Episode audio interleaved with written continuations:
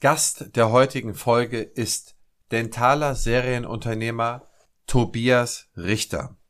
Aus einer Ärztefamilie aus Lemgo stammend studierte Tobias Betriebswirtschaft, um später um die 2000er Jahre mit einem Dotcom-Unternehmen in London sich selbstständig zu machen. Wie ihr euch denken könnt, blieb es nicht bei der einen Selbstständigkeit. Nachdem er bei Straumann als Produktmanager angefangen hatte, gründete er später weitere Unternehmen. Derzeit ist er tätig für Tri Dental Implants, Dentabene als Beirat bei Dilabo und im E-Learning-Bereich für Zahnärzte. Was den Multiunternehmer Tobias Richter ausmacht, was ihn antreibt, warum er sich die Filme, die er im Jahr schaut, in ein Tagebuch schreibt, das erzählt er mir im heutigen Podcast. Viel Spaß beim Zuhören. Herzlich willkommen beim Praxisflüsterer Podcast Staffel 3 Youngstars. Ich porträtiere Wissenschaftler, Gründer, Zahnärzte, die ihren Fußabdruck hinterlassen haben und von denen wir in Zukunft noch eine ganze Menge hören werden. Partner dieser Staffel ist die BFS, Ja, mein heutiger Gast ist Tobias Richter und ich freue mich, dass du, Tobias, am Start bist. Hallihallo. Ja, vielen Dank, Christian, dass ich da sein darf. Super, jetzt erzähl doch mal, wer bist du, wo kommst du her? Ja, also mein Name ist Tobias Richter. Ich äh, wohne in Zürich, am schönen Zürichsee, mit, bin verheiratet, habe drei Kinder, komme aber, wie man hört, äh, nicht aus der Schweiz, sondern ursprünglich aus Ostwestfalen. Genauer gesagt, Lemgo kennt man vielleicht, du bist ja aus Flensburg, das kennt man vielleicht vom Handball aus Lemgo muss, kann man nicht so lange bleiben, wenn man älter wird. Ich habe dort Abitur noch gemacht und habe dann aber äh, mich entschieden, BWL zu studieren. Ähm, mein Vater, ich komme aus einer Medizinerfamilie, das heißt, Medizin war immer ein großes Thema und ich hatte auch überlegt, Medizin zu studieren, aber ich wollte mit BWL irgendwie flexibler sein und internationaler sein, weil ich dachte, als Mediziner ist man vielleicht nicht ganz so flexibel. Und habe dann das BWL-Studium gemacht in drei verschiedenen Ländern und danach war es das Jahr 2000. Also ich habe dann tatsächlich gedacht, ja, okay, Dotcom ist super interessant, die Dotcom äh, Acceleration war da und dann sind, bin ich nach London und habe eine Firma gegründet mit ein paar Leuten, wo ich dir tatsächlich heute nicht mehr erklären kann, was der Business Case war, weil damals die Modelle so verrückt waren. Ich glaube, wir haben irgendwas gemacht für WAP Optimization und Brand Strategy äh, und es war sehr erfolgreich und sind aber dann tatsächlich pleite gegangen im Jahr 2001, als die Dotcom-Krise war und alle Unternehmen keine Existenzbasis mehr hatten. Und dann habe ich eine Weltreise gemacht und habe wirklich für mich die Existenzfrage in Neuseeland am Ende der Welt gestellt und habe dann gesagt, okay, nein, der rote Faden in meinem Leben ist irgendwie sind die Mittags- und Abendgespräche mit meinen Eltern zu Medizin und Medizin ist irgendwie etwas, was mich immer auch wahnsinnig fasziniert hat und habe dann gesagt, nein, dann steige ich jetzt nicht als Mediziner in diese Branche ein, sondern von der Wirtschaftsseite und habe dann tatsächlich ein bisschen mehr analytischer mir angeschaut, was passiert denn in Medizinbereichen und habe dann die Implantologie für mich entdeckt als ein wahnsinniges Wachstumsfeld. Äh, und auch spannendes Feld, weil die Implantologie eben auch nicht so klassisch B2B ist, also die Vertratung äh, nur mit dem Kontakt mit Zahnärzten, sondern auch mit Ärzten ist, sondern wirklich auch eine sehr hohe Patientenrelevanz hat, die Ästhetik, die eine Rolle spielt, das Selbstbewusstsein, das sich daraus entwickelt. Und das war etwas, wo ich sagte, ja, das ist ein Feld, wo ich wirklich auch so einen Purpose für mich selbst habe, wo ich sage, ja, das, da, da liefern wir wirklich etwas, was sichtbar eine Veränderung bei den Patienten nachhaltig macht. Und das war dann für mich die Überzeugung, das zu tun und bin bei der Straumann AG dann äh, damals in der Schweiz als Produktmanager gestartet und war verantwortlich für all die Zahnmediziner, die jetzt zuhören, äh, für diese Nocta-Portfolio. Das ist so damals das Prothetik-Portfolio für die Implantate von Straumann gewesen. Habe dann verschiedene Projekte geleitet. Eines der wichtigsten war sicherlich das Asset Active Oberflächenprojekt. Das war eine ganz neue Oberflächentechnologie, die ich weltweit eingeführt habe und auch ein wahnsinnig spannendes Projekt war. Und dann habe ich danach das Marketing in ganz Europa für Straumann verantwortet. In dieser Phase habe ich dann aber gemerkt, dass sich die, dass die, die Implantologie ein sehr gutes Erfolgsratenniveau erreicht hatte. Also du hast Erfolgsraten von 98, 99 Prozent. Und dass die Frage nach, wie können wir Implantaten eigentlich mehr Patienten zur Verfügung stellen, viel wichtiger wurde, als funktioniert das Implantat. Denn faktisch zu dem Zeit damals war es so, dass die Implantate von Straumann einfach ja, nur einem gewissen Kreis von Patienten zugänglich waren aufgrund der Preisstrukturierung. Und das war für mich, und da bin ich eben Unternehmer, äh, hatte ich gesagt, ja, okay, also es muss doch möglich sein, dass wir hochqualitative Produkte zu besseren Preisen unseren Kunden anbieten können und habe dann äh, mich in Amerika klug gemacht, bin da rübergeflogen und habe das Unternehmen oder den Unternehmer Dr. Jared Nisnik, übrigens, wenn die Leute interviewen willst, das ist echt eine Legende, der hat ziemlich viel Patente in unserer Industrie geprägt, hat das Unternehmen Implant Direct gegründet, hat er in Amerika und der, das war ein Ansatz, also wirklich kommerzieller Ansatz, kompatible Implantatlinien für führende Implantatanbieter anzubieten übers Internet. Mal wohlgemerkt, wir reden über das Jahr 2007. Und dann habe ich mir die Rechte für Europa geholt und habe die, äh, habe Europa gegründet, Implant Direct Europe. Und wir sind wahnsinnig schnell gewachsen, also in drei Jahren von 0 auf 17 Millionen Umsatz und haben wahnsinnig Erfolg gehabt. Wir hatten wahrscheinlich auch den Perfect Storm, weil 2007 eben auch die Finanzkrise war, 2008 alle ein größeres Bewusstsein auch dafür hatten und da Implantate ja sehr aus der privaten Kasse oft bezahlt werden, ist eben äh, ist da die Sensibilität nochmal höher gewesen. Also wir konnten Produkte dann bis zu 70 Prozent günstiger anbieten bei guter Qualität. Und in 2010 hat dann der amerikanische Hauptbesitzer, Dr. Nisnik, entschieden, dass er sein Unternehmen an die Danaher-Gruppe verkauft. Und da habe hab ich eben den Anteil in Europa eben auch mit abgegeben. Und das war dann für mich ein ganz entscheidender Punkt, wo ich dann sagte, was ist jetzt eigentlich der nächste Schritt? Und ich hatte dann zwei wichtige Lehren genommen gehabt. Einmal die Alma Mater, sage ich mal, Straumann, hoher Qualität, hohe Professionalisierung, äh, ähm, Training Education, Science, ähm, all die Dinge, wofür Straumann auch bekannt ist. Und auf der anderen Seite dieses äh, leane Unternehmerkonzept, gute Preise, sehr nah am Markt, Internet. Wir haben über den Internetvertrieb sehr viel auch gemacht, sehr innovativ digital. Und ich sagte, es muss ja auf irgendeine Art und Weise möglich sein, diese zwei Welten nochmal in einem anderen Konzept zusammenzubringen. Das war eigentlich so die, diese Symbiose war der Anlass, dann mein Hauptunternehmen heute, äh, die TRI Dental Implants zu gründen, TRI, im Jahr 2011, wo wir äh, eben in der Schweiz produzieren, Schweizer Qualität garantieren, wir ein, äh, uns auf ein sehr einfaches Konzept fokussiert haben, nämlich alle Implantatlinien haben nur eine Prothetikplattform. Du hast ein Chirurgiekit für verschiedene Implantatlinien. Äh, also Simplicity in pures Form. Straumann als Beispiel hat 300 Pro Produktseiten in ihrem Katalog. Wir haben 20. Und das für viele äh, doch ein wichtiges Element geworden ist mit der ganzen Komplexität von vielen Produkten, die man hat.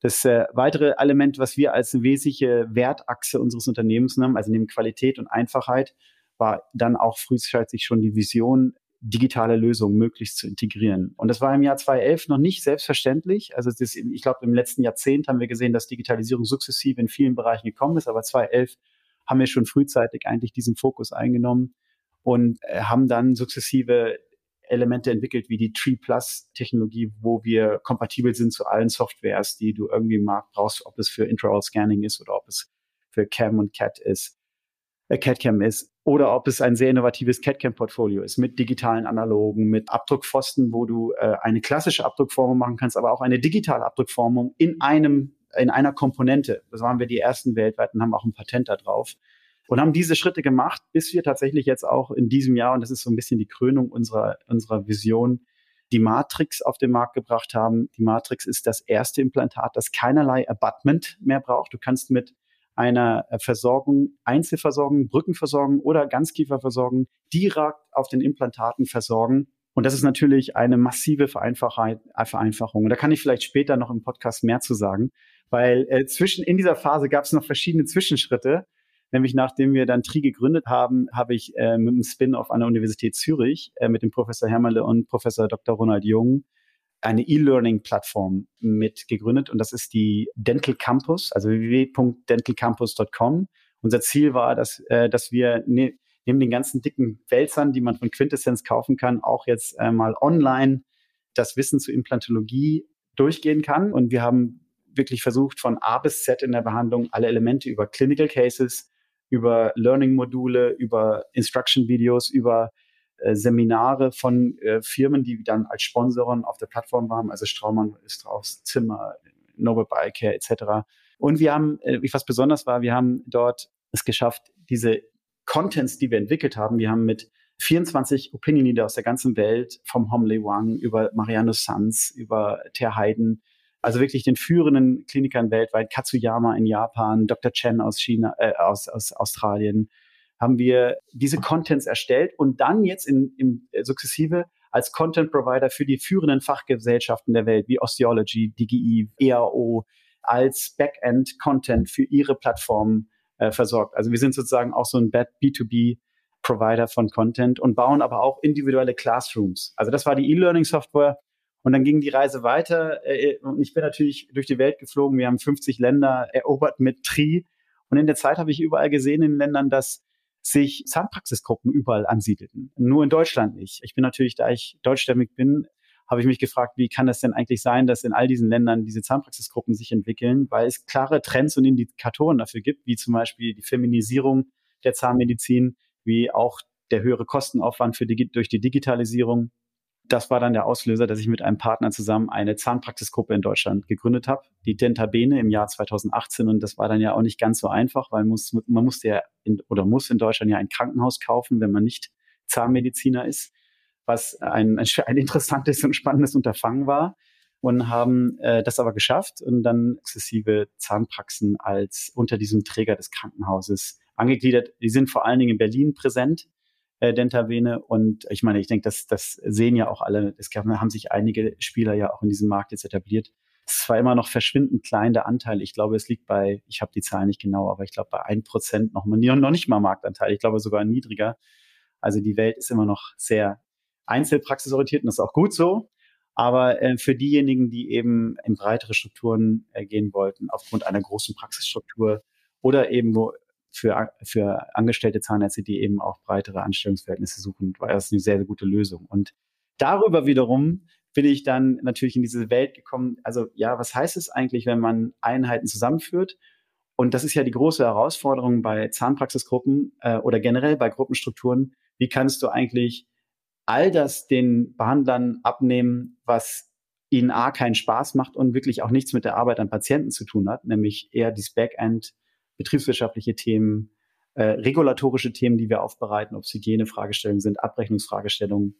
Wie kann man so etwas vielleicht in anderen Bereichen noch etablieren? Und dann bin ich im, und da, da, da ich freue ich mich sehr drüber, ehrlich gesagt, bin ich auch mit der Delabo-Gruppe zusammengekommen. Die Delabo-Gruppe ist aktiv im Zahnlaborbereich, kauft Zahnlabore auf und schafft eben Netzwerke, wo sie eben auch diesen Ansatz haben, sehr hohen lokalen Fokus zu behalten, sehr hohen qualitativen Fokus, also Qualität aus der Region, aber gleichzeitig natürlich zu versuchen, dass man im Hintergrund das Leben den Zahnlaborbesitzern einfacher macht. So, und das sind eigentlich so die, das ist dieses Viergestirn an Unternehmen, in denen ich sozusagen aktiv bin.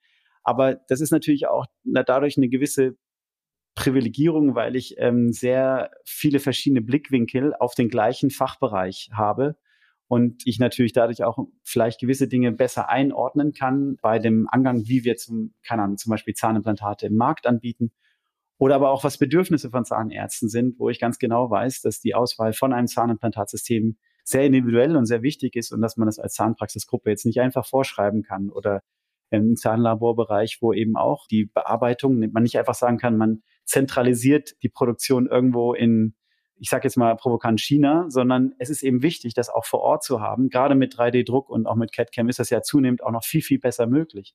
So, und das sind alles Blickwinkel, die mir natürlich sehr geholfen haben. Und vielleicht eine Frage noch zur Auflösung. Ich habe Tri gegründet, bin dann aber im Jahr, um, um, weil ich diese ganzen Aktivitäten natürlich auch nicht dann mehr als äh, Geschäftsführer parallel noch machen konnte, habe bin ich 2018 als CEO aus meiner eigenen Firma raus und bin dort Verwaltungsratspräsident und begleite die Firma aus dieser Rolle als Verwaltungsratspräsident, sodass ich eben die Zeit habe, auch diese anderen unternehmerischen Bereiche zu forcieren.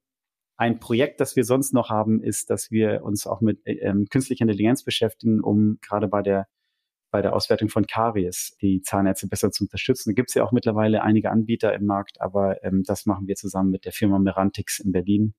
Das ist äh, also auch hochspannend und deshalb wenn man sich mal überlegt, wenn man den ganzen Kosmos anschaut, ich glaube, das, was unterliegend äh, alles irgendwie momentan treibt, ist äh, doch sehr stark auch diese Frage der Digitalisierung. Wie können wir die heutigen Leistungen oder die heutige Leistung optimal an den Patienten bringen und dabei die, die Möglichkeiten der Digitalisierung optimal nutzen. Und das ist, ob es bei der Technologie ist, bei den Implantaten, also ich meine, wir werden gleich drüber reden, oder aber auch bei den Prozessen in den Gruppen, Laborgruppe, Zahnpraxisgruppe, oder eben bei den einzelnen Technologien wie eben künstliche Intelligenz, die, glaube ich, in der Zukunft uns massive, massive ähm, ja, Produktivitätssteigerung oder sagen auch Vereinfachungen in unseren Prozessen und Sicherheit in unsere Entscheidungsfindung bringen wird. So, es war ein ziemlich langer Monolog, Entschuldigung.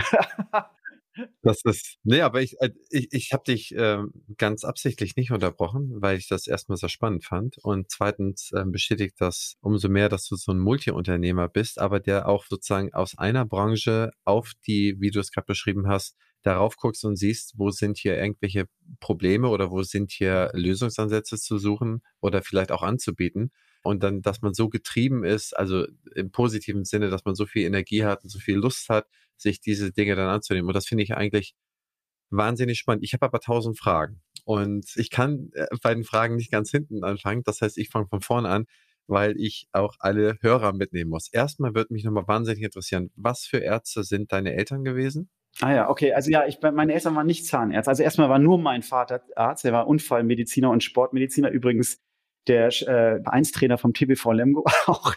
Deshalb habe ich immer die Handballspiele mit anschauen können.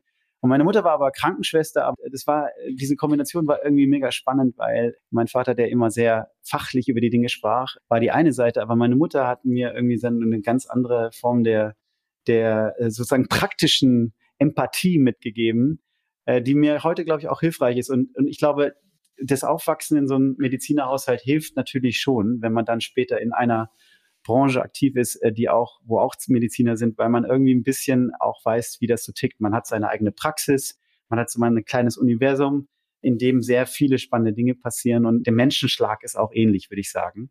Und das macht es dann halt auch in der Kommunikation für mich wesentlich einfacher, weil ich mich ein bisschen wie so ein Fisch im Wasser fühle. Versus, wenn ich jetzt bei, keine Ahnung, Atomkraftwerke bauen würde, ich wahrscheinlich Schwierigkeiten hätte. Also ich kann mir jetzt gut vorstellen. Dein Vater war also Trainer der ersten Mannschaft des TBV Lemgo? Nicht Trainer, Entschuldigung, äh, der war äh, der Mannschaftsarzt. Ach, Mannschaftsarzt. Der zweite Punkt, der mich interessiert, ist, du hast dich entschieden, keine Medizin zu studieren. Das habe ich nicht ganz verstanden. Denn wenn man in so einem Haushalt groß wird, dann ist man doch eigentlich fasziniert davon, oder?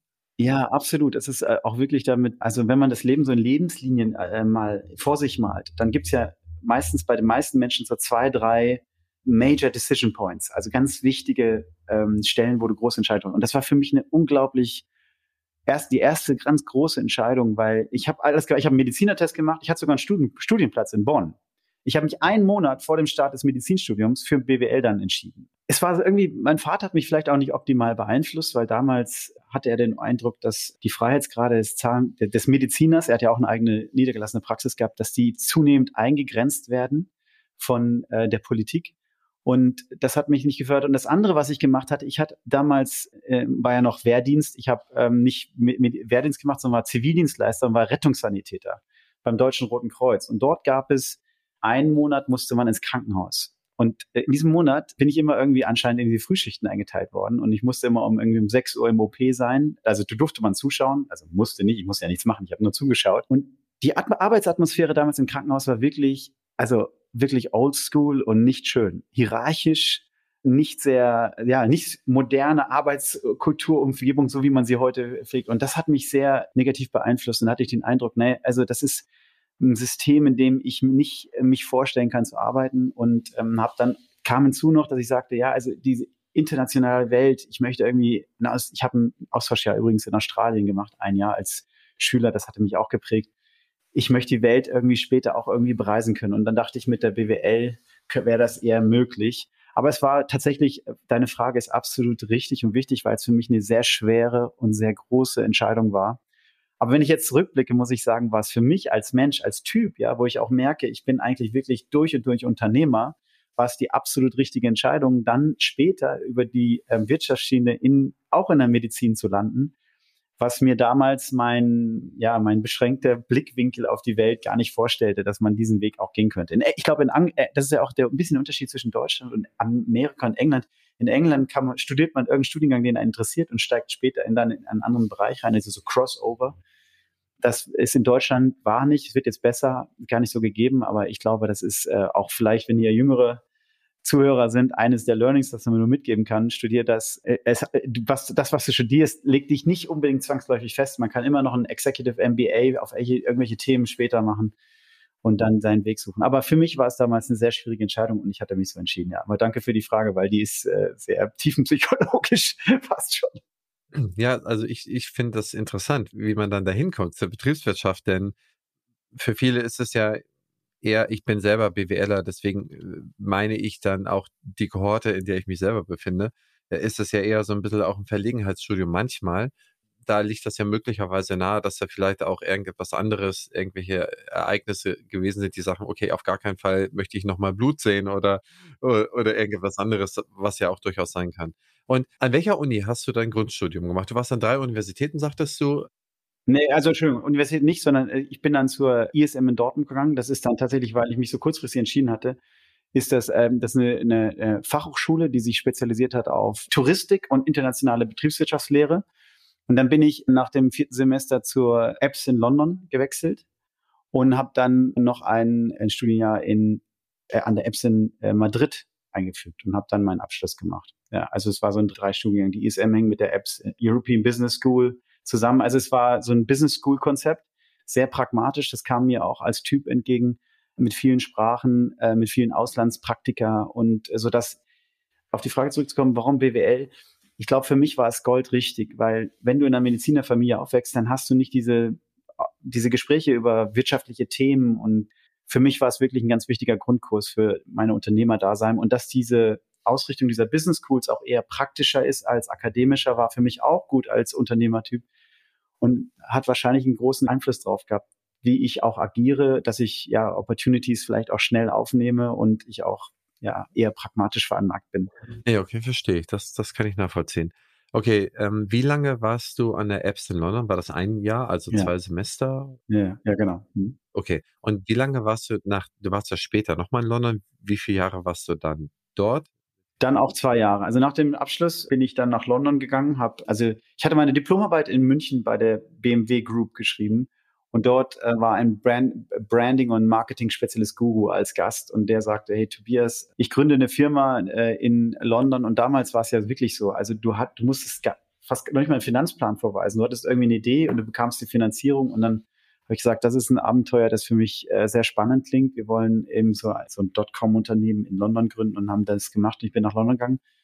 Das war Wer hat das denn finanziert? Du sagst, man bekommt die Finanzierung. War das typisch Venture Capital oder hat man, da ist man zur Bank gegangen, hat ein Darlehen aufgenommen? Das war, nee, wir haben das vom Acom-Konzern aus Schweden bekommen. Die sind im, Kom im Kommunikationsbereich unterwegs und da wir so ein, diese, diese Firma, die wir gründeten, sehr starken Kommunikationsfokus hatten, haben die das äh, finanziert. Also ich meine, nur mal so zur, Ver zur Vergegenwärtigung damals, wie verrückt die Zeiten waren.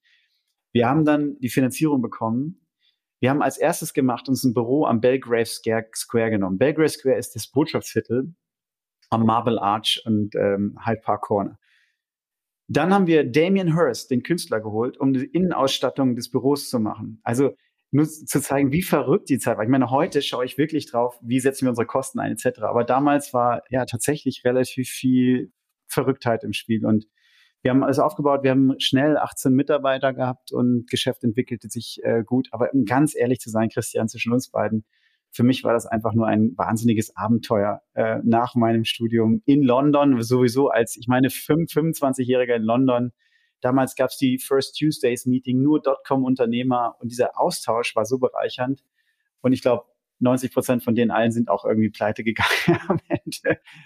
Aber es war für mich ein großes Learning, also auch damit umzugehen, ah, was äh, dann am, also am Anfang war viel Geld da, nicht mehr. Also ähm, damit umzugehen, was bedeutet es dann, ein Unternehmen dann faktisch auch abwickeln zu müssen, eine gewisse Realität dafür zu bekommen, dass es doch Gravitäten gibt, nämlich, äh, dass du auf deine nur das ausgeben solltest, was du auch verdient hast. Ja, also für mich war es ein wahnsinniges Learning. Ja. Ist das, äh, wie viel Geld hat man denn damals eingesammelt und welche Summen ging es denn da? Also fa faktisch war es so, du, wir haben dann ein Startvolumen von fünf Millionen gehabt. Wahnsinn. Also fünf Millionen Pfund oder, oder Euro? Damals waren es, ich weiß, ich weiß, kannst du gar nicht mehr sagen, ob fünf Millionen Pfund, glaube ich. Okay. Also das heißt fünf Millionen, man hat 18 Leute eingestellt und äh, konnte damit erstmal relativ frei äh, analog eines vielleicht kleinen Business Cases oder Businessplanes hantieren. Ja, nee, den Business Case hat, wir hatten natürlich schon Business Case gemacht und damals gingen die Business Cases, die endeten alle an den, im Himmel. Es hat auch keiner hinterfragt. Alle wollten da mitmachen. Ich meine, ich weiß nicht, damals, die Zuhörer, die vielleicht damals auch mit investiert haben, viele haben sich auch die Finger verbrannt, weil alle dachten, es geht nur nach oben. Und also das ist auch so ein Learning für mich. Also die Blasen, immer wenn also gerade auch in den Börsenzeiten dann die Valuations an Limits kommen, dann bin ich auch mittlerweile sehr, sehr vorsichtig.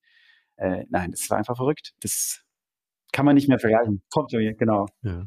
Da kommen wir nachher nochmal drauf zu sprechen. Da muss ich, da muss ich unbedingt nochmal deine Meinung zu haben. Du als Blasenkenner, wenn man so will, du hast es ja mitgemacht. Also ich, ich muss sagen, ich beneide dich so ein bisschen um die Erfahrung. Denn ich habe die 2008er, die habe ich voll miterlebt. Die erste Dotcom-Blase, da habe ich ganz bodenständig noch in der deutsch-amerikanischen Auslandshandelskammer Atlanta gearbeitet und hatte mit .com nichts, nicht viel zu tun. Sei froh.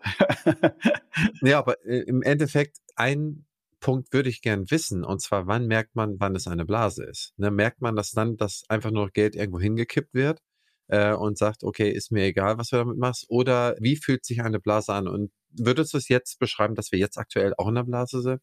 Also vielleicht zu deinem ersten Teil der Frage.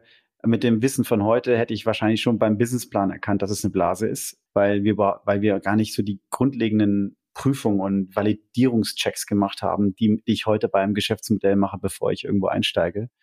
Und heute Blase ist ein guter Punkt. Also wenn man sich die Bewertungen anschaut, dann sagt man immer wieder, wow, das kann doch nicht sein. Auch einige unserer Konkurrenten wie die Straumann-Gruppe oder so weiter, die haben ja wahnsinnig, oder Align Group zum Beispiel, haben wahnsinnige Bewertungen. Aber ich, also ich würde sagen, es ist, äh, es steht ja immer im Verhältnis nicht damit, wie ist die Zinspolitik, wie sind die verfügbaren Anlagemöglichkeiten für das Geld, das äh, momentan angelegt werden muss. Und das muss man ja auch alles in, äh, in Verbindung setzen. Und ich glaube, es ist faktisch so, dass immer noch händeringend nach adäquaten und guten Anlagemöglichkeiten gesucht wird und die Börse halt nach wie vor ein guter Ort dafür ist. Und ich und wenn man es makronomisch anschaut, dann würde ich sagen, könnte man bei einigen Aktienpositionen sagen, ja, das ist definitiv eine Blase, aber gesamtökonomisch, ähm, und da wird eben diese Zinsfrage eine ganz entscheidende sein, bin ich der Meinung, ist, es, ist das momentan noch nicht der Punkt und es gibt immer noch gute Wege einzusteigen, ob es eine BioNTech ist, äh, spezifisch im Corona-relevanten Bereich oder wenn wir an der Börse wären, eine Tri sicherlich, aber sind wir leider nicht oder Gott sei Dank nicht. Ja, nein, also ähm, es ist natürlich immer schwierig, auch ich als Anleger persönlicher kann jetzt auch nicht äh, behaupten, nur weil ich das damals erlebt habe, dass ich weiß, wann der richtige Zeitpunkt ist, rein oder rauszugehen. Ich glaube, man muss äh, viel Economist und, viel, und sehr breit lesen, damit man sich dann versucht, möglichst seine Meinung zu bilden. Aber ich würde heute nicht als Blase bezeichnen. Aber du bist selber, äh, höre ich so ein bisschen raus, auch in Aktien aktiv investiert. Ja, ein bisschen, aber nicht stark. Ehrlich gesagt, das Großteil meines Geldes ist in den Unternehmen, in denen ich aktiv bin. Aber da komme ich nachher nochmal mit einem kurzen Schlusssatz drauf zu sprechen. Okay, wir sind jetzt dran angekommen. Du hast dein äh, Betriebswirtschaftsstudium erfolgreich absolviert. Bei BMW hast du dann deine, das war sicherlich der Diplomkaufmann damals, ne? deine Diplomarbeit zum Diplomkaufmann, ne? Ja, genau. Ja gut, den habe ich auch noch gemacht, den Diplomkaufmann. Ähm, interessant, ne? heute gibt es gar keinen mehr, der Diplomkaufmann irgendwie ist. Das schreibt sich auch keiner mehr so richtig drauf, habe ich das gesehen. Ne? Bachelor oder, nee, Master ist es dann ja, genau. Mhm. Ja, ist überall immer MSC oder so, steht da hinten dran, aber dass da jemand, ich habe, ich muss mich mal wirklich dran erinnern, weil ich zum letzten Mal irgendwie einen Diplomkaufmann hab rumlaufen sehen. Äh, die, die packen jetzt ja auch schon alle Master rauf, weil Diplomkaufmann irgendwie nichts mehr ist, ne? Du, äh, also ich bin ja ein großer Anhänger von Elon Musk. Äh, wenn du den anhörst, dann glaube ich, und das ich, ohne jetzt dieses Format, dieses Podcasts zu sprengen, dann äh, kann man vielleicht auch mal eine grundlegende Diskussion darüber führen, welche Form des Studiums äh, für welche Art des Jobs später relevant ist, ja, und, und welch, ob, inwieweit, also ich meine, soweit ich weiß, ist bei Google so, dass sie sich die Abschlüsse gar nicht mehr anschauen. Die gehen durch ihre Assessment Centers, die machen ein Assessment von dir als Person, deinen kognitiven Fähigkeiten, und, äh, und machen dann eine Entscheidung und der Abschluss, da schauen die fast gar nicht mehr drauf. Also ich habe einen guten Freund, der auch ein großes neues Schulprojekt hat mit, mit der Otto Group zusammen, auch viele Schulen jetzt weltweit baut, wo es keine Noten mehr gibt, ähm, wo es äh, eigentlich mehr um individuelle Learning Skills geht, die ausgebildet werden sollen. Also dieses ganze Thema Titel und so weiter, ich glaube, das wird mehr und mehr in Zukunft in den Hintergrund rücken und eher eine Bewertungsmethodik beim Start mit neuen Partnern, ob es Geschäftspartner sind, ob es Unternehmenspartner ist, auf Basis wirklich von individuellen Assessments stattfinden. Und da bin ich beispielsweise zu 100 Prozent bei dir. Ich glaube, dass, ich glaube auch 100 Prozent dran. Mit die talentiertesten Leute, die ich getroffen habe, da traue ich mich noch nicht mal zu fragen, was deren, was denn herkommt ist oder was, weil ich weiß bei einigen, dass sie nämlich zum Beispiel noch nicht mal an der Universität oder an der Fachhochschule waren. Da hat man mal so patente Handwerker bei sich zu Hause im Haus und die können mir genau ausrechnen, was mit dieser Leitung, was da durchfließen muss und wie warm es dann wird und das und so weiter. Alles aus dem Kopf sofort, wissen sofort, wenn irgendwo etwas ist, woran das liegen kann so viel äh, Erfahrungswissen, so viel schnelles Know-how einfach nur von so ein bisschen hören, wie irgendetwas klickert oder klackert, müssen nicht viel mehr analysieren und kriegen das innerhalb von einer halben Stunde gelöst. Ich meine, wie willst du das denn irgendwo bewerten? Willst du dein Lebenslauf reingucken und sagen, der hat mal, der hat die Meisterlehre nicht geschafft oder der oder nicht gemacht und so weiter und so fort. Also ich glaube, dass das pragmatische oder das praktische Anwendungswissen nähert sich sehr stark aus der, aus erstmal der, dem, der grundsätzlichen Lust und Verständnis für ein Thema und dann mit der Erfahrung, die man in diesem Thema äh, über ganz, ganz viele verschiedene Cases gesammelt hat. Und daraus bildet sich dann meines Erachtens nachher heraus, wie gut jemand in der Anwendung dessen ist. Ne? Und das natürlich sehr intensiv flankiert mit dem Abruf von gutem Wissen, das man dann punktuell dann auch braucht. Also wenn ich wissen will, wie ich dann ABC mache, dann suche ich mir punktuell raus, wie ich ABC mache, um da besser zu werden. Nicht super. Okay, aber das, dann ist das geplatzt. Wie war das? Dann waren das nachher unangenehme Gespräche, wenn man sagt, okay, wir haben jetzt mal fünf Millionen verfeuert, ist leider nichts mehr da und äh, jetzt gehen wir weg oder wie, wie, wie, wie kommt man dann aus so einer Nummer raus? Ja, also ich glaube, am Ende brannte es ja an so vielen Herden, also dieses Unternehmen hat ja in viele andere auch äh, ähnliche Ventures investiert, dass dann die Individual, da war kaum mehr Zeit für diese Individualdiskussion, es ging nur noch äh, rette was geht, nämlich möglichst irgendwie noch offenstehende Forderungen von Kunden reinholen etc. und vernünftig abwickeln. Aber ich, ich glaube, das war, da das ein solch, äh, das war ja ein globaler Schlag, der da im Februar 2001 passierte, äh, oder sich auslöste. Und ich glaube, da war dann gar nicht mehr das relevante Thema. Also ich kann mich nicht erinnern, irgendwie dann auch längere Diskussionen zu haben, sondern man war recht schnell auseinander. Und dann bist du direkt wieder zurück nach, nicht nach Lemgo gegangen, ne? Oder wo bist du dann hingegangen? Tatsächlich habe ich, äh, ich bin kurz dann zu meinen Eltern, um sozusagen meine Sachen zu deponieren und habe mir als erste, damals gab es diese All-Around-the-World-Flüge in den in den Reisebüros und habe mir dieses äh, Ticket geholt und bin dann auf eine sechsmonatige Weltreise gegangen. Genau, Südostasien, Australien, Neuseeland, Argentinien und zurück.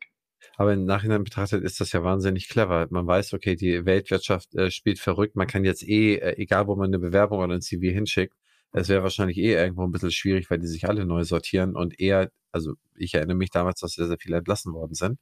Und dann hast du dich aber, nachdem die Weltreise zu Ende war, hast du dich dafür entschieden, dich bei der Straumann zu bewerben. Warum Straumann? Warum nicht irgendein Unternehmen, was Stühle baut, was vielleicht irgendwie irgendwelche Scansysteme oder Röntgensysteme baut? Warum Implantatsystem? An dieser Stelle unterbreche ich für einen kleinen Hinweis auf meinen Werbepartner, die BFS in Dortmund.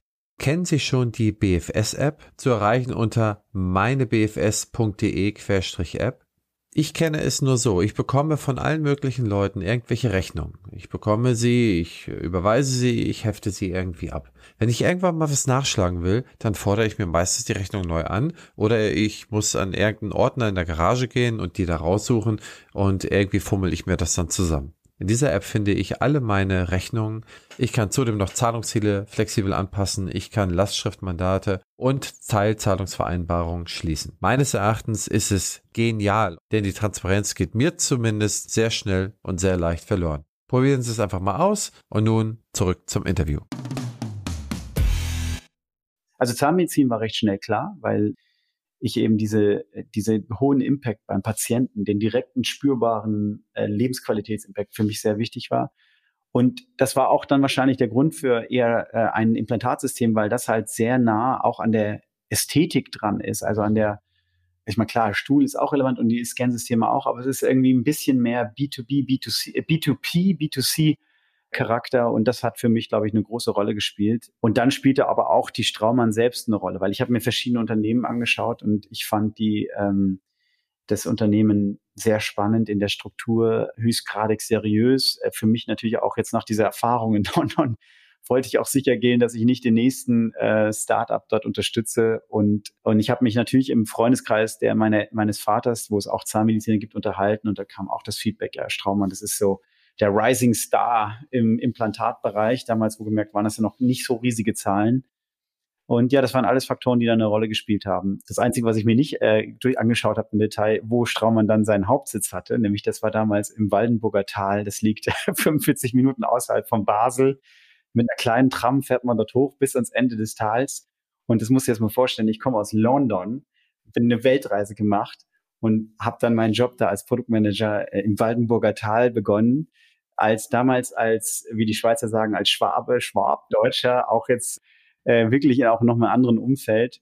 Und das war schon echt, das war schon echt ein äh, Challenge für mich, so dieses Umfeld. Aber das Thema hat mich sofort fasziniert. Und das ist das, das Tolle bei so einer Firma bei Straum. Und tatsächlich, auch wenn ich Unternehmer bin, würde ich aus allen Abgängern von Studiengängen nur empfehlen, den ersten Schritt mal in größeren Unternehmen zu machen, weil man eben eine Ausbildung als junger Mensch bekommt, die wirklich top ist. Also du hast dann wirklich durchgeführte Trainingsprogramme von A bis Z, von Implantologie, Prothetik, Besuche bei den Praxen äh, etc. Und das war für mich eine ganz, ganz tolle Lehre und deshalb bin ich auch Straumann immer noch äh, unglaublich dankbar und habe auch viele gute Verbindungen zu der Firma, weil die für mich ja wirklich äh, die Basis, die, die haben mit die Basis gelegt dafür, was ich, dass ich heute als Unternehmer im Zahnmedizinbereich äh, so auch agieren kann und habe mein Wissen auch dort aufgebaut habe. Ne? Und Straumann war auch gut, weil von der Größe war es jetzt damals auch, ich glaube, die haben damals 150, 200 Millionen Umsatz gemacht.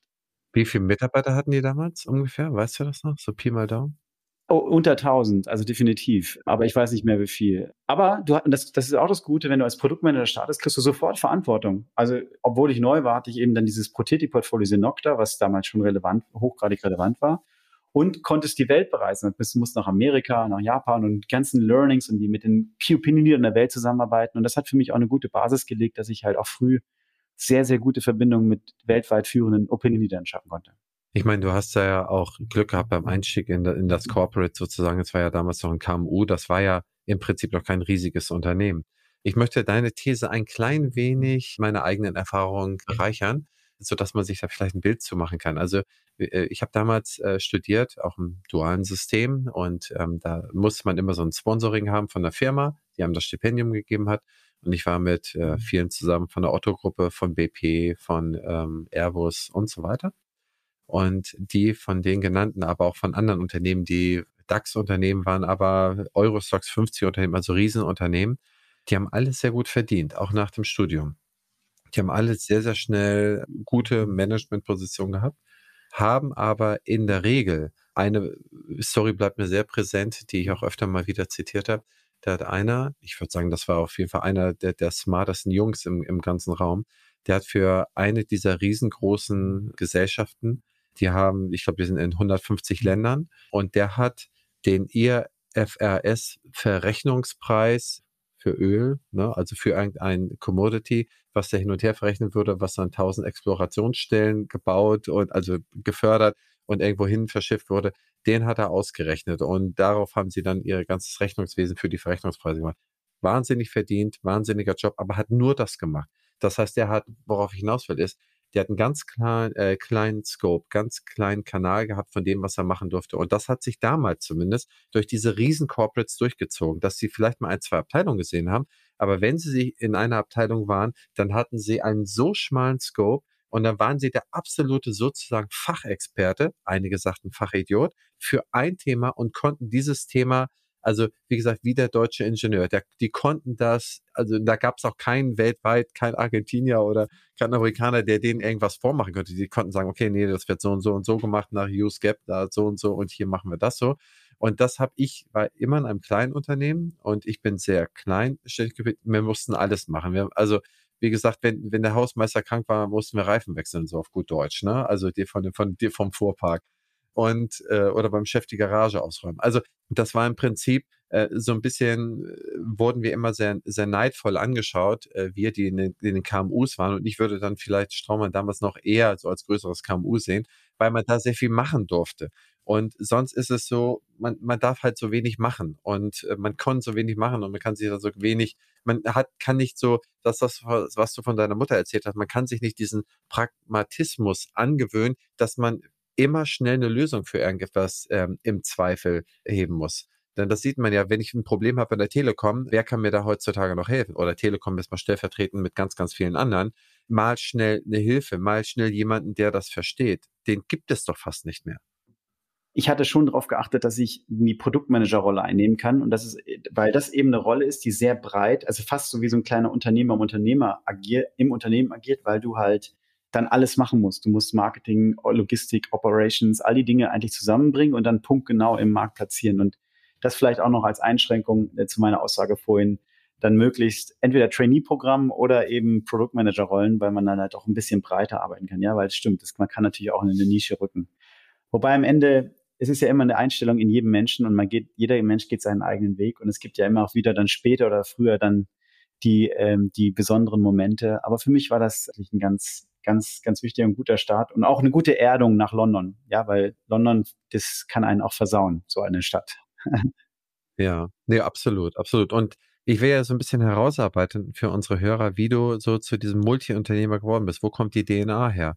Ich habe mir die Frage natürlich auch schon gestellt, weil tatsächlich witzigerweise meine Cousins auch alle Unternehmer geworden sind. Und dann geht man halt ein bisschen zurück in die Firmengeschichte, äh, Firmen, äh, Familiengeschichte.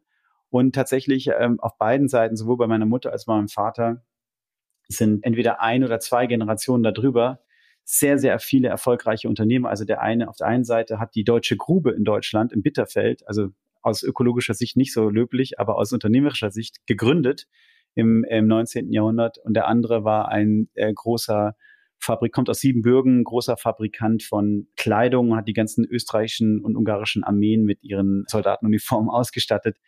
Und die Frage ist, ist das dann der Grund dafür? Wer weiß es. Aber man macht dann die Reisen als junger Mensch zu diesen Orten, äh, wo die jeweils waren. Deutsche Grube, Kronstadt in Rumänien, und nimmt dieses, diese Punkte auf und ja, und vielleicht liegt irgendetwas in der Luft oder in der DNA, dass das dann daherkommt. Ne? Also es gibt Unternehmerhistorie in meiner Familie, aber nicht direkt von mein, bei meinen Eltern.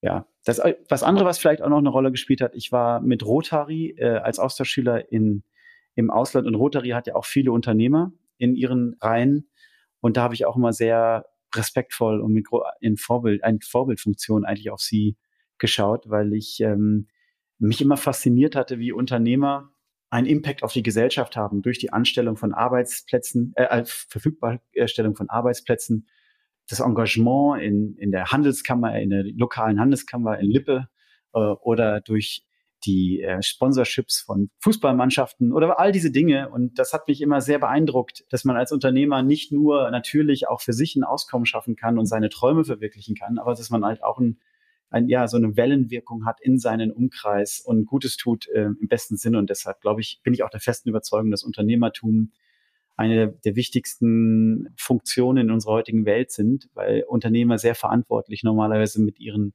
Geldern äh, und aber auch ihrem Umfeld umgehen müssen, um nachhaltigen Erfolg zu haben.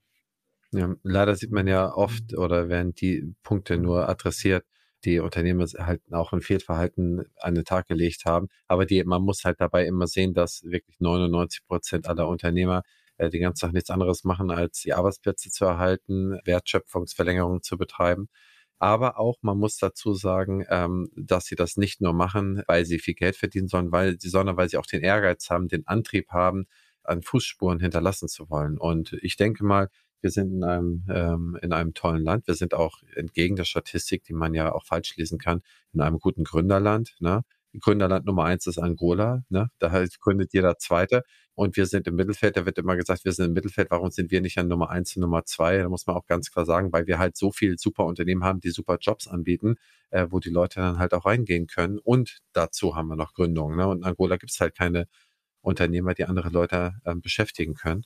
Und insofern glaube ich, haben wir vom Umfeld her, man, man kann ja bei dir sehr klar sehen, eine äh, super Bildung, eine super Ausbildung führt dazu, dass man äh, sich dann auch möglicherweise traut, mit einer gewissen DNA, sich auch traut, Unternehmer zu sein. Und so wie ich es jetzt zusammenfasse, du hast dann ja entweder im Operativ oder beziehungsweise im Verwaltungsrat hast du drei Unternehmen, die zum Großteil oder zum Teil dein Eigentum sind oder euer Familieneigentum ist und bei anderen bist du auch noch im Beirat.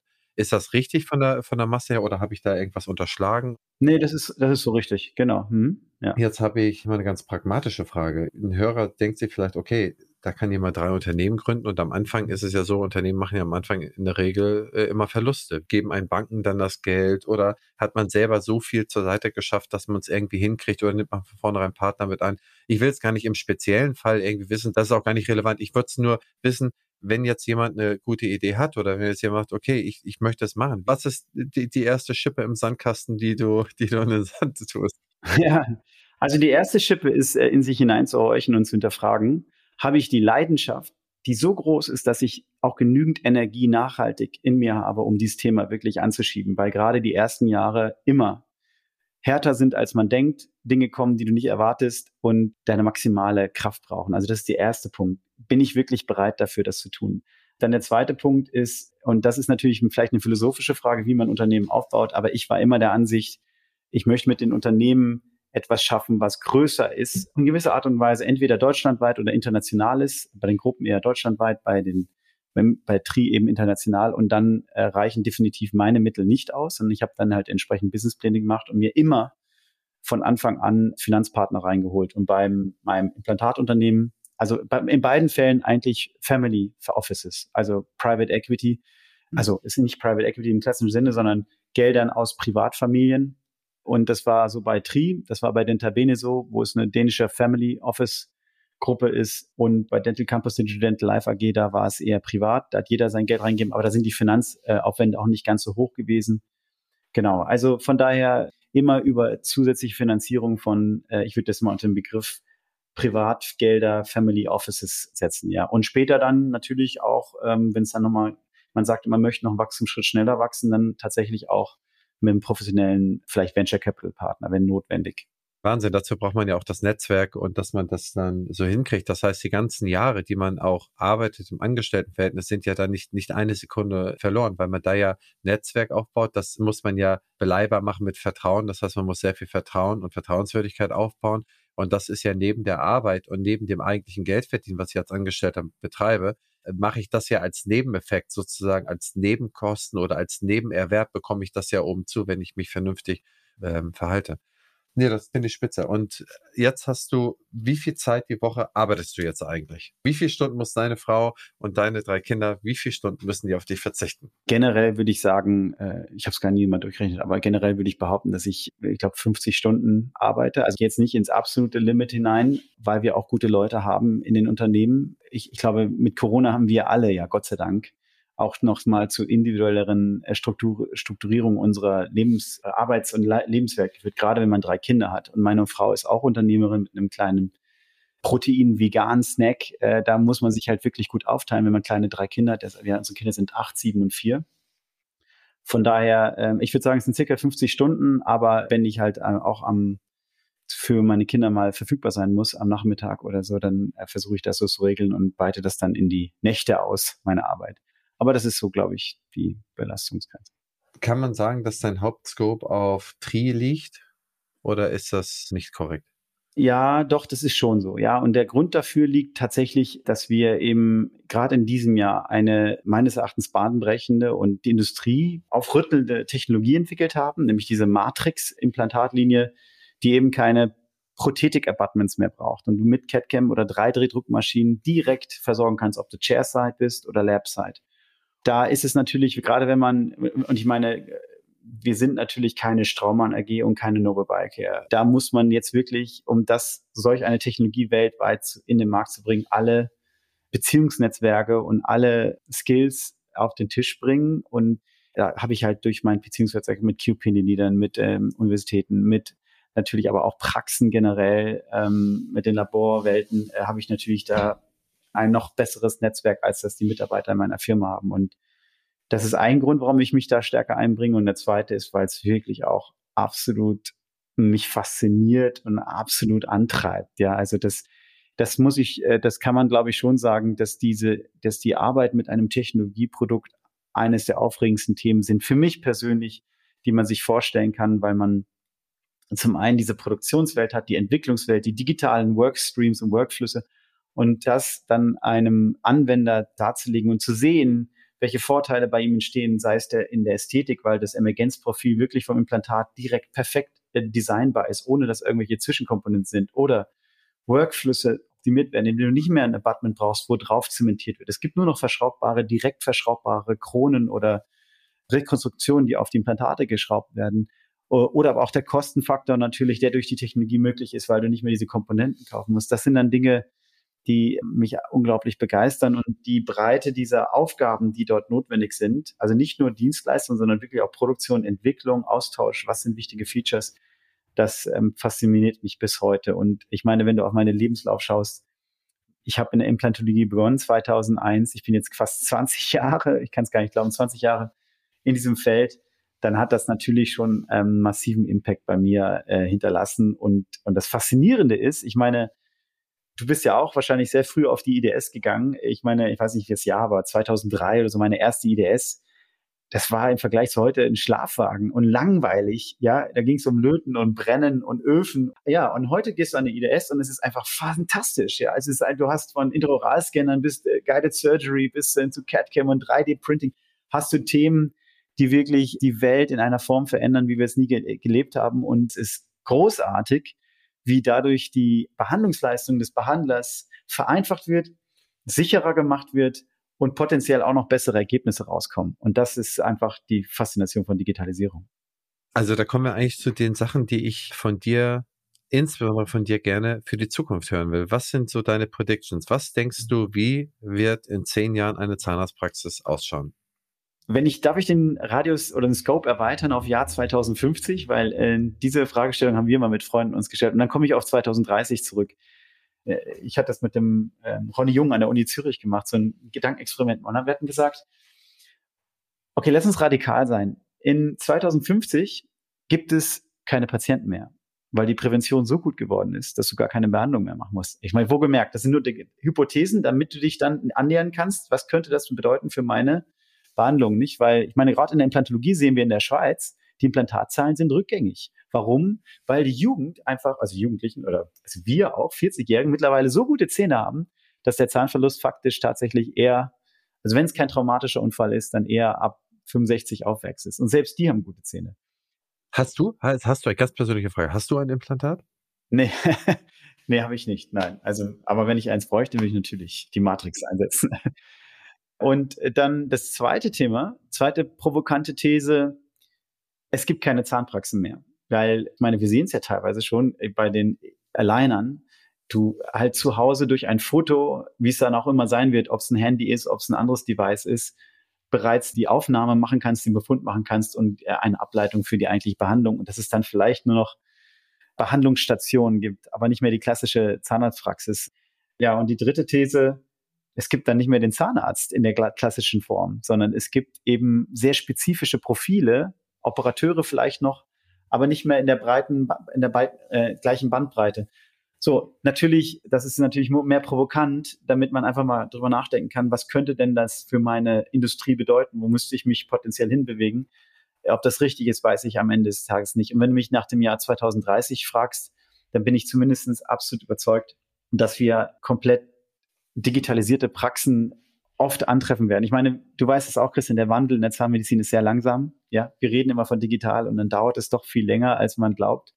Und das sehen wir ja schon, wenn wir jetzt sehen, wie schnell Intraoralscanner in den Markt gekommen sind, wenn wir sehen, wie hoch der Anteil mittlerweile schon ist von CAD-CAM versorgten Arbeiten, wenn wir sehen, was das Potenzial von 3D-Druck ist und wenn wir sehen, wie die Präzisionen von all diesen Geräten sich massiv verbessert haben, wo du heute fünf μ Präzision mit einer CAD-CAM-Maschine, normalen Amann Gierbach CAD-CAM-Maschinen bekommst, da muss man sagen, da bin ich überzeugt, dass wir im Jahr 2030 in vielen Praxen, die mit, die investiert haben, wohlgemerkt, die muss natürlich schon investieren, die investiert haben, dass wir dort Workflows sehen, die dem Patienten, dem Behandler wesentlich mehr Zeit geben, über die essentielle Behandlungsstrategie nachzudenken, anstatt darüber, die, wie die Umsetzung tatsächlich dann ist. Also, also und das ist, glaube ich, ein großes Privileg. Das zweite, ich meine, das sind dann mehr die Themen ich weiß, das ist ein kontrovers diskutiertes Thema, aber trotzdem, ich glaube, es ist ein Fakt. Durch die große Feminisierung werden wir tatsächlich auch mehr MVZ-Strukturen sehen in Deutschland. Das ist, glaube ich, nicht vermeidbar Grund der Demograf demografischen Wandels. Und das hat natürlich auch einen Einfluss darauf, dann wie wir, ich glaube, wie generell halt auch Patientenkommunikation stattfindet. Ich meine, Christian, du bist der Experte, also eigentlich muss ich dich fragen.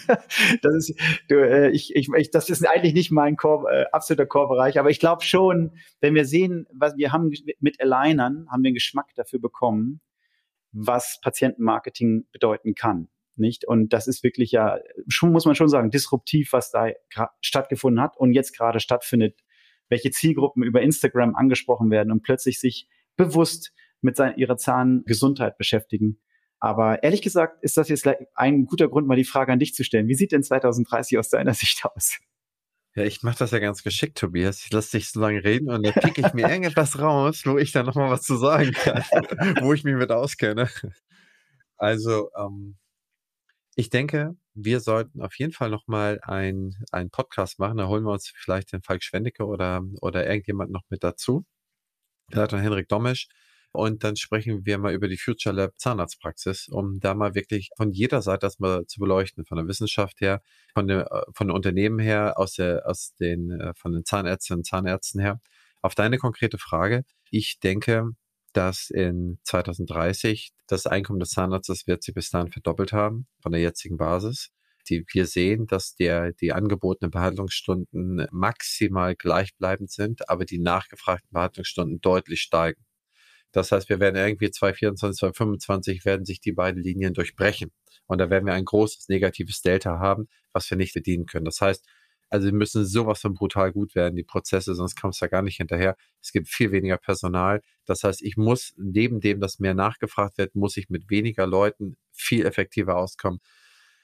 Und das nimmt eine ganze Reihe von Innovationszyklen mit sich, äh, die du natürlich in der Digitalisierung findest, aber auch ähm, sehr stark in dem nicht-digitalen, zum Beispiel in deinem Mitarbeiter- und deinem Personalmanagement. Also da denke ich, da wird es, äh, da müssen ein, zwei Lernstufen wirklich überflogen werden, damit man da zu einem besseren äh, HR-Management ähm, kommt. Und dann sehe ich das sehr, dass die, dass der sogenannte zweite deutsche Gesundheitsmarkt, also die nachfragegetriebenen Behandlungsarten, dass die deutlich äh, weiterhin galoppieren, zunehmen und dass, wie gesagt, ein, zwei Volkskrankheiten, die es mal vor 30 Jahren Volkskrankheiten waren, dass wir die in Richtung Null ausrotten können. Also wir haben, was ich, 1200 Dentinkeime oder Bakterienstämme im Mund, 500 sind entschlüsselt. Man weiß jetzt schon, welche Stämme, was ich, eine Diabetes fördern, welche Stämme kardiovaskuläre äh, Erkrankungen fördern, welche Stämme und so weiter und so fort.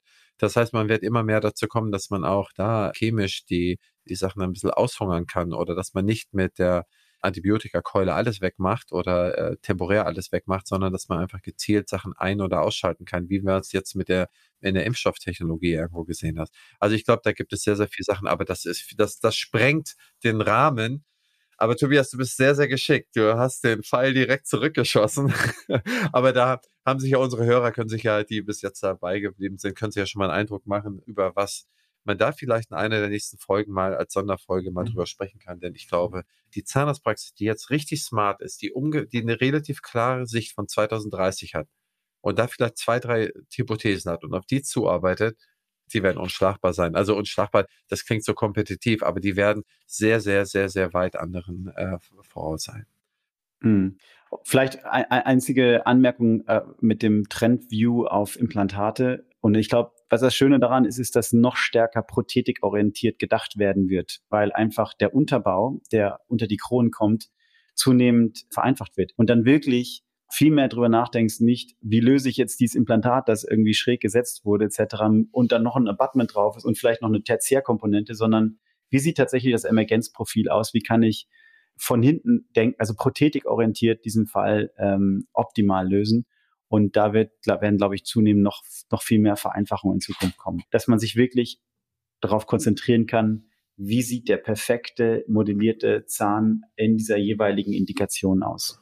Absolut spannend. Also wie gesagt, da siehst du mal, wenn in jeder Teildisziplin sich so gezielt und so tief beschäftigt wird, wenn man das alles so ein bisschen in der Zahnarztpraxis wird es ja zusammengeführt. Wenn man das so ein bisschen zusammenführt, dann sieht man mal, was dafür, äh, was da für Wellen der, der Innovationszyklen auf einen zukommen. Man sieht es ja auch in der Praxissoftware. Aktuell sieht man, okay, man denkt, man arbeitet in Windows 3.11 oder so, ne? oder Windows 95 ich habe lange da auch gearbeitet bei einem solchen Unternehmen oder mit einem auch gearbeitet. Ich weiß, es ist nicht leicht, das dann umzustellen, weil das so spezialisiert in den einzelnen Punkten ist, aber da so mal ein bisschen diesen Knoten zu durchschlagen und das mal neu zu denken, neu und clean aufzusetzen.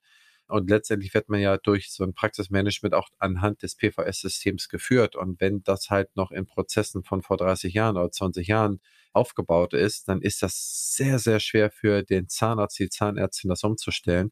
Also wie gesagt, die haben schon ein bisschen was zu tun, aber letztendlich ist es ähm, aus meiner Sicht immer noch die, mhm. die beste Branche mit den fröhlichsten Menschen neben der Landwirtschaft, die ich kenne. Ja, neben der Landwirtschaft, okay, gut. Ich bin ja Landwirt, ich bin stolzer Landwirtssohn und. Ah, äh, wirklich, okay. Ja, toll. Tobias, zum Schluss. Zehn Schnellfragen. Du antwortest einfach nur mit dem einen oder anderen Wort. Recherche, Bibliothek oder Internet? Internet. Anlage, Sparbuch oder Aktie? Eigenes Unternehmen.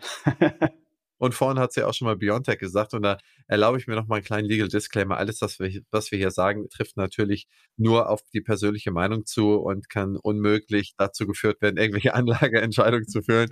Haltet euch, äh, macht euren eigenen Research und ähm, wir können unmöglich für irgendetwas haften. Aber wir hatten äh, Biontech beispielsweise gesagt, was ja ein sehr interessantes deutsches Unternehmen ist. Ähm, das findest du auch gut, sagst du. Ja, genau. Also ohne weiteres. ja, ich, nach deinem Disclaimer sage ich mir jetzt nicht mehr allzu viel, aber definitiv, ja. Die, der Straßenname äh, ist gut gewählt. Ja, genau, das stimmt. Bist, bist du dann, hast du die Aktie gekauft? Ja, also keine großen, mega großen Tickets, aber ja schon, ja. Und äh, weil, also insbesondere, weil diese mRNA-Technologie, die ja sehr auch stark in anderen Bereichen durchdenken, ich glaube, riesiges Potenzial hat. Ja, wunderbar. Fortbewegung fern. Äh, Zug oder Flieger? Also ich, ich bin äh, tatsächlich ein äh, Zugliebhaber, weil ich es absolut liebe, im Zug äh, zu, äh, zu arbeiten und im Flieger man halt gerade in den europäischen Distanzen immer disruptiert wird mit irgendwelchen Checks und Security und mit heute jetzt mittlerweile Masken und alles, was du hast. Äh, aber natürlich international Flieger. Fortbewegung nah. Fahrrad oder E-Roller? Vespa. Wohnen, Stadt oder Land? Äh, dazwischen, das ist so, das versuchen wir. Okay. Urlaub, Küste oder Berge? Beides. Sehr diplomatisch. Samstagabend, Netflix oder ARD und ZDF? Auch da, sorry, dass ich mal anders antworte, wir haben keinen Fernseher zu Hause, Freunde treffen. Also wir versuchen, also das ist wirklich, wir haben ja mit drei, das weißt du ja auch, du hast ja auch viele Kinder. Und wenn die klein sind, dann trifft man nicht viele Freunde. Also Samstagabend nochmal, das ist so ein Punkt, wo man wirklich versucht, Freunde, Freunde zu treffen. Ich führe so ein, ich führe so ein Tagebuch, also ein Jahresbuch immer. Ich schaue immer, wie viele Bücher habe ich gelesen und wie viele Filme habe ich geschaut. Und ich bin, glaube ich, bei Filmen jetzt bei Film Nummer 8 in diesem Jahr. Nenn mir mal einen von den acht Filmen. Das würde mich mal interessieren. Movies dieses Jahr, also Rocketman, ja, ja, klar, von Elton John. Ich bin, ich bin ja, ich bin ja Musiker, also ich mache sehr viel Musik parallel und das hat mich doch wirklich auch fasziniert. Nee, aber das, also du schreibst ja das, also auch da nochmal, du schreibst ja auf, welche Filme du im Jahr guckst und auch mit wie vielen Freunden du dich triffst und wie viel Familienzeit du machst oder wie machst du? Ja, aber ich bin schon ein bisschen Technokrat, muss ich tatsächlich sagen. Aber also ich habe damit angefangen mit Büchern, weil ich gemerkt habe, wenn ich das erstens diszipliniert dich das, dass ich wirklich versuche, jeden Monat mindestens ein Buch zu lesen, was schwierig ist, wenn du ein Unternehmen hast und drei Kinder und so. Und dann kam das mit dem Film hinzu und dann habe ich gemerkt beim Review des Jahres, dass es auch, dass es nochmal für mich auch interessant war, was ich dann in den Büchern oder Filmen jeweils, also mehr in den Büchern gelernt habe. Und das ist, hat mir dann geholfen, so zu reflektieren. Aber ist ein bisschen nerdy, ich weiß. Aber ich schreibe mir nicht auf, ich schreibe mir nicht auf, äh, welche Freunde ich treffe. Das mache ich nicht. finde ich spannend, finde ich spannend. Gut, äh, die nächste Frage überspringe ich dann, was du äh, besser findest, Action oder Drama. Ich glaube, da das schenke ich mir. Ähm, und dann danach gehe ich über auf die vorletzte Frage: Amazon oder vor Ort beim Einkauf? Ja, online voll. Also Amazon. Ich bin, äh, ich versuche auch bei viel bei anderen einzukaufen, damit Amazon nicht die Vormachtstellung komplett behält. Aber Amazon ist natürlich verdammt convenient. Das muss man schon sagen. Oder noch bei Thomann ein paar Musikgeräte wahrscheinlich. Ja, zum Beispiel genau. Ja. ja, und Fortbildung online oder persönlich als Abschlussfrage? Beides. Also ich habe wirklich diese Frage mir nochmal gestellt jetzt in dieser Corona-Zeit, wo man ja so viel von Podcasts, Online-Seminaren und allem Möglichen hören kann. Und immer, ich muss schon sagen, die Offline-Veranstaltungen sind halt nach wie vor unglaublich wertvoll in, hinsichtlich des Austausches, des persönlichen Austausches mit den anderen Peers. Also ich bin zum Beispiel in der Unternehmerorganisation, dort finden immer so jährlich so Kongresse statt und sich dann mit diesen Unternehmern zu treffen. Es geht ja auch nicht nur um dieses Lernen an sich, sondern einfach auch diese, die, die Leidenschaft austauschen, die einen nochmal begeistert in seinem Job, immer wieder nochmal mehr Gas geben zu wollen oder aber auch die, die, die, die Misserfolge von den anderen oder auch die eigenen Misserfolge zu teilen. Das findest du ja nicht in diesen Online-Seminaren, sondern das sind dann diese persönlichen Geschichten, wo du teilweise so viel mehr rausziehst als aus dem eigentlich faktischen Lernen. Von daher Beides ist, glaube ich, heutzutage super, gerade mit Formaten wie die jetzt auch dein auch Podcast ist ja eine Art von Horizonterweiterung, wo man einfach beim On the Go wunderbar lernen kann. Aber diese, ich freue mich schon oder ich freue mich drauf, hoffentlich, wer weiß, wie die Zukunft wird, dass diese größeren Kongresse wie in unserer Industrie, ne, ähm, ob es die Europerio ist oder die Osteology nächstes Jahr, die hoffentlich stattfinden. Freue mich auch drauf, bin ich auch voll deiner Meinung. Und absolut letzte Frage. Worauf freust du dich in den nächsten zwölf Monaten am meisten? Ich freue mich tatsächlich jetzt am meisten, das, das ist jetzt sehr beruflich, aber wir haben jetzt diese Matrix gelauncht und äh, dieser Launch-Prozess ist natürlich immer so eine aufregende Phase. Es ist wie so ein Kind, das geboren wird und das in die Welt hinauszubringen und zu unterstützen dabei, da, da freue ich mich jetzt wahnsinnig drauf und habe eine riesige Energie dafür. Ja.